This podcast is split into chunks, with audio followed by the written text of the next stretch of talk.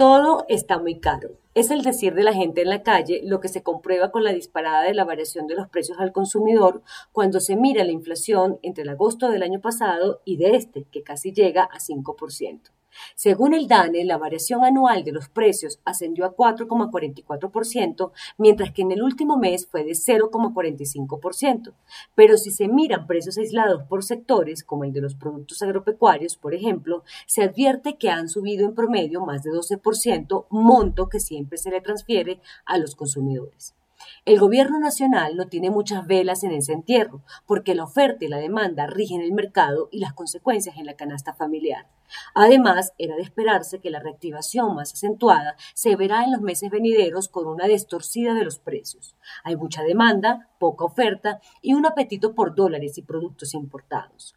Una tasa representativa en torno a los 3.800 pesos se siente con especial presión en el precio de los abonos, los fertilizantes y los alimentos para animales, entre otros. También se nota algo de especulación en el precio del transporte intermunicipal de pasajeros y de carga, otro de los costos fijos que están llevados a que la variación de los precios esté peligrosamente fuera de la senda proyectada por el Banco de la República.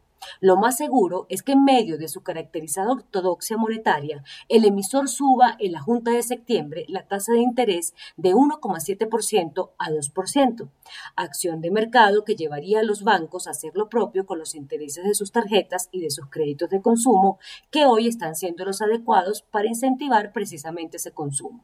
Sería un golpe en la reactivación que el Banco Central eleve las tasas por miedo a un rebrote inflacionario de larga duración para el otro año y que esta acción golpee a un consumo aún incipiente.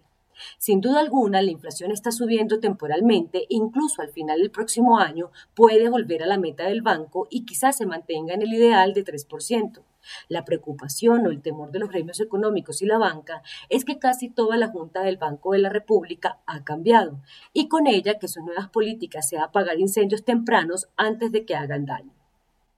Si las proyecciones del crecimiento económico del emisor para este año son de 7%, el banco prevé que la economía crecerá un 7,5%, y para eso debe olvidarse de aumentos de las tasas graduales, pues el estímulo que representa una tasa baja de 1,75% aún no ha sido aprovechado por las empresas ni por los consumidores. Es crónico que los banqueros utilicen esos bajos intereses para invertir en TES y no los transfieran a los cuentavientes, tal como debe ser. Por ahora, los consumidores pospandémicos siguen siendo temerosos de meterse en deudas ante la incertidumbre política que siempre trae un año electoral. Los nuevos aires en el manejo de la banca central en Colombia deben mirar con mucho más detalle el panorama de la reactivación y tolerar, por qué no, que ese rebrote en el costo de vida sea la sal o la pimienta que necesita el aparato productivo hasta donde sea responsable. Atacar la inusual disparada en los precios por el efecto del dólar, subiendo las tasas de interés, puede ser una condena para el esperado crecimiento de 7% este año y de 4% el próximo. Es un momento de analizar antes que actuar.